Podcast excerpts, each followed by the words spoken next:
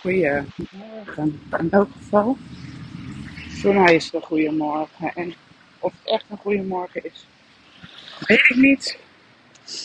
Ehm, ik vind het eh frisjes, ontzettend zere keel. En eh, ik heb net de auto weggebracht. Ik loop naar huis. En eh, ik voel me moe. En misschien heeft dat te maken met de meditatie eh, die ik gedaan heb.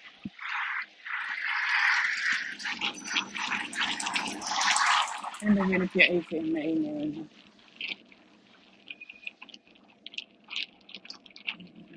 Het was een meditatie waarin eh, ik op reis ging in de tijd. En eh, waar je gevraagd werd om terug te gaan naar het moment, het eerste moment wat, waar je naar boven kwam, waar je je niet veilig voelde. En ik begreep eerst niet zo goed waar ik was.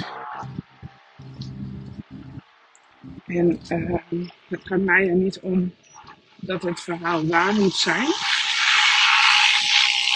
Eh, ik denk, ik geloof wel dat het waar is. Ik geloof dat wij, eh, ook al kunnen we het niet bewust teruggeven, kunnen we het niet bewust delen, kunnen we het misschien niet in woorden vangen, kunnen het niet bewust terughalen, dat we toch vanaf het aller, allereerste begin bewustzijn hebben en dat je systeem, je lijf, je bewustzijn het op een of andere manier onthoudt. Zeker zal het eh, onthouden worden als het eh, gekoppeld is aan iets wat onveilig was of wat niet tegemoet kwam aan je behoeftes. En eh,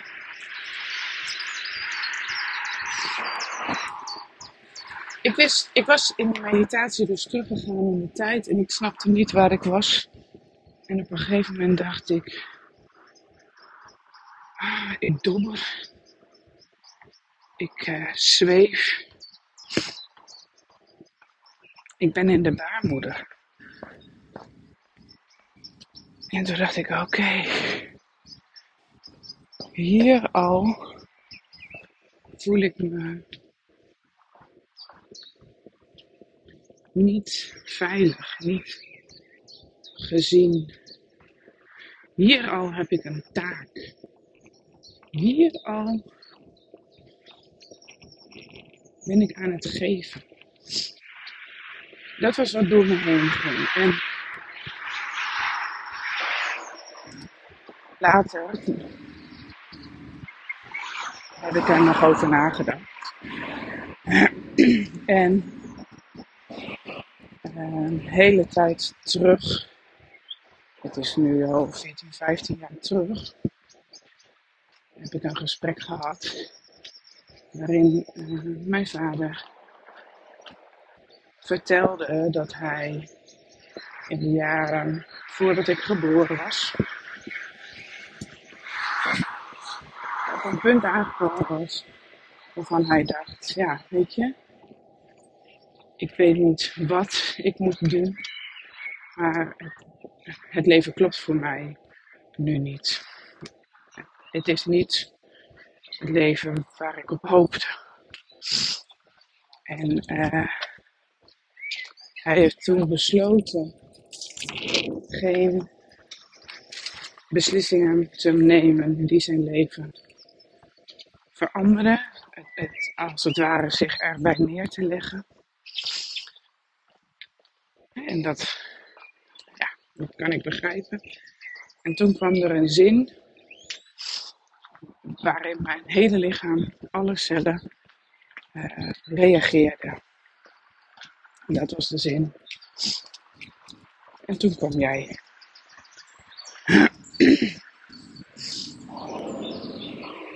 En het was alsof mijn hele lichaam eindelijk hoorde wat het altijd al wist. Dat het eindelijk bevestigd werd. Dat het eindelijk uh, erkend werd. Iets wat ik altijd al gevoeld had. Dat werd nu benoemd. Ik werd duizelig, ik werd koud, ik begon te zweten. Ik kreeg enorme buikpijn, ik moest boeren. En ik voelde echt een siddering, elektriciteit schokken door mijn hele lichaam gaan. Uh, ik weet ook verder niet meer zoveel van het gesprek daarna. Um, ik weet enkel dus dat dat er was. En ik, ik ben in die baarmoeder, in die meditatie. En dat is ook precies wat ik voel. Ik. En dit vul ik allemaal in, hè, nu. Ik kan me voorstellen dat ook mijn moeder in die periode niet het meest happy was met hoe het leven was. Want als je in een relatie zit en de een is niet lekker in zijn vel, dan is dat zeer waarschijnlijk, uh, heeft dat effect op de ander. En later heb ik geleerd dat als je een partner kiest, je altijd iets in de partner zoekt wat je zelf nog te helen hebt. En uh, ik denk dat zowel mijn vader als mijn moeder trauma's te helen hadden. Grote trauma's, kleine trauma's. Over uh, je niet mogen uiten, je niet helemaal mogen laten zien. Uh, En ik denk dat zij dat niet hebben aangekeken, dat niet hebben aangedurfd, dat niet konden aankijken.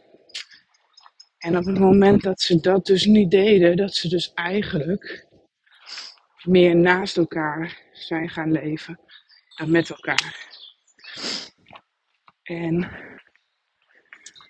um,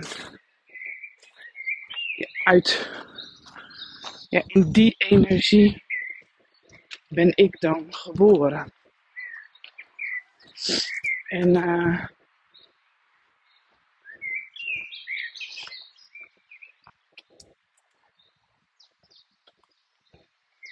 En dat is natuurlijk niet het warme bad waar je op hoopt. Dat is niet het warme bad uh, ja, wat je nodig hebt om je veilig te kunnen voelen, om je veilig te kunnen hechten. En op dat moment ben ik feitelijk al voor mijn moeder en voor de relatie gaan zorgen. Dat heb ik dus vandaag in die meditatie heel erg gevoeld. En het ging er in die meditatie om dat jij en dat ging erkennen. En dat jij jezelf ging geven wat het nodig. Wat je op dat moment zo gemist had. Wat je op dat moment nodig had. En het is nu een paar dagen geleden dat ik die meditatie gedaan heb. En ik voel aan alles dat ik hier nog heel wat te doen heb. En dat ik deze meditatie dus nog wel een paar keer zal gaan herhalen. Sorry. Um,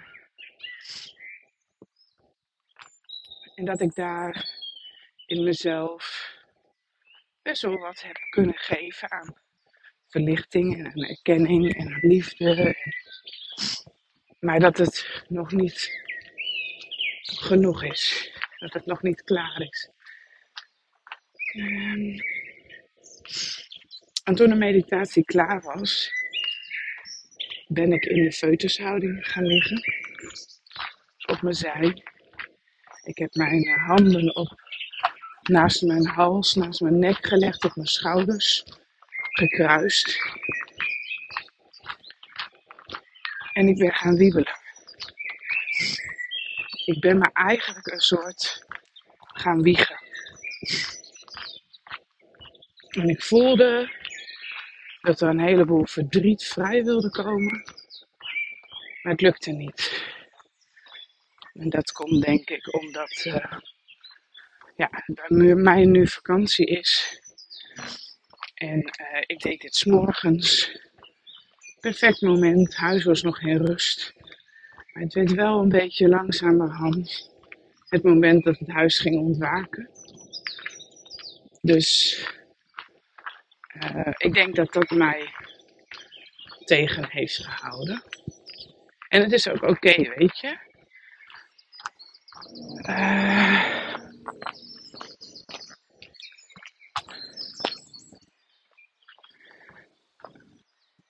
het, het maakt, het, waarom het zo in mijn hoofd zit en zo in mijn systeem zit, is omdat het een heleboel dingen waarvan ik wist dat het speelde en wat ik, waarvan ik wist dat het er was, waarvan ik wist dat ik er tegenaan liep, weer even aan de oppervlakte zijn gekomen. Uh, dat ze weer opnieuw aangekeken mogen worden. Uh, allemaal overtuigingen van het hoort niet om mij te gaan. Uh, ik mag wel in de spotlight, maar enkel met het doel om de ander of om de sfeer te, ten dienste te zijn. Niet voor mijn eigen, niet voor mezelf, niet voor mijn eigen gewin. Um, het geeft ook aan waarom ik zoveel moeite heb met ontvangen ook met kritiek ontvangen, maar ook met liefde ontvangen. Omdat, ik denk dat mijn oortjes nu op zijn, dus ik weet niet hoe dat nu gaat.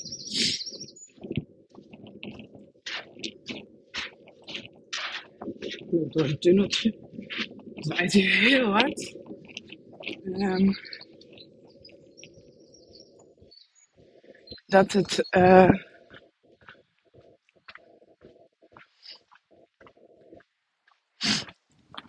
dat het geven en nemen, het liefde geven en liefde ontvangen in relaties bij mij het afhankelijkheidsgevoel omhoog halen.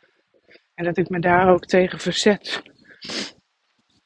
Soms heel krachtig en te hard.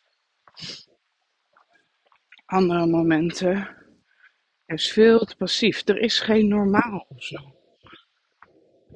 En, goed, daar mag ik nog wel wat stappen inzetten. Daar mag ik nog wel ingroeien. Daar mag ik nog wel.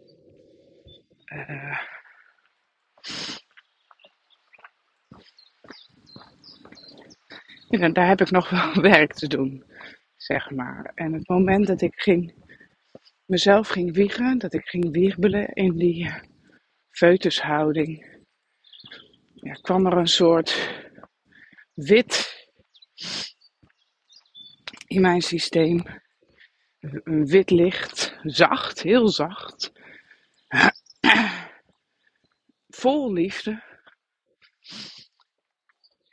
En uh, ja, het, het gaf de burger moed. En ik vind het dus zo bijzonder dat ik dus een meditatie doe.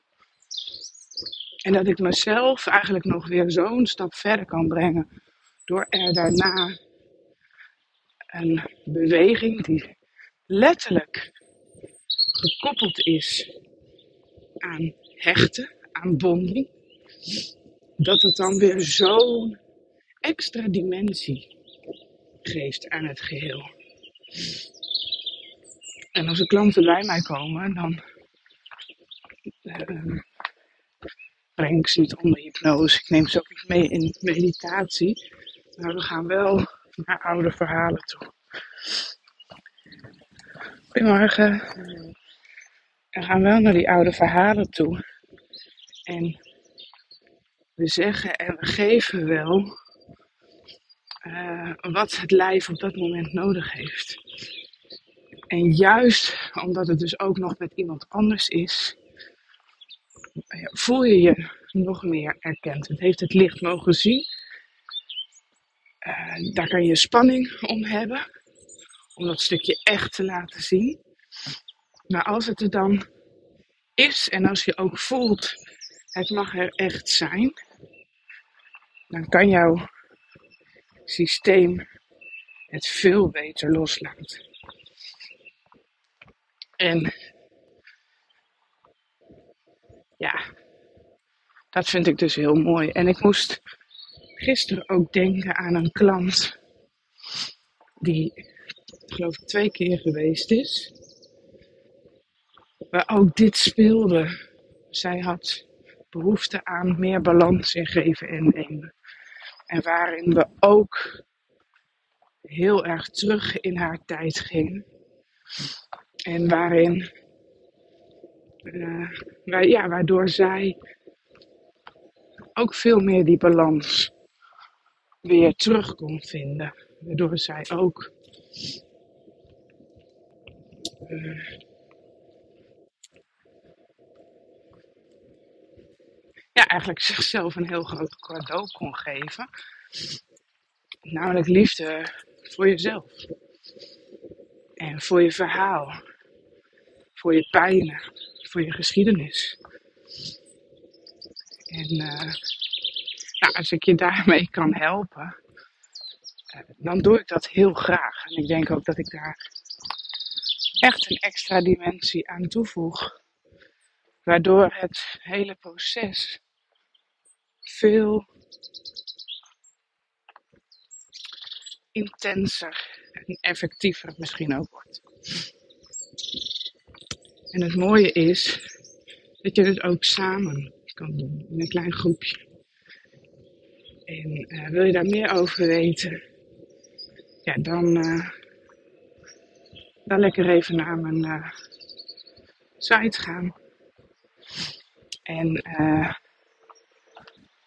ja, voel je, voel je heel, heel erg welkom.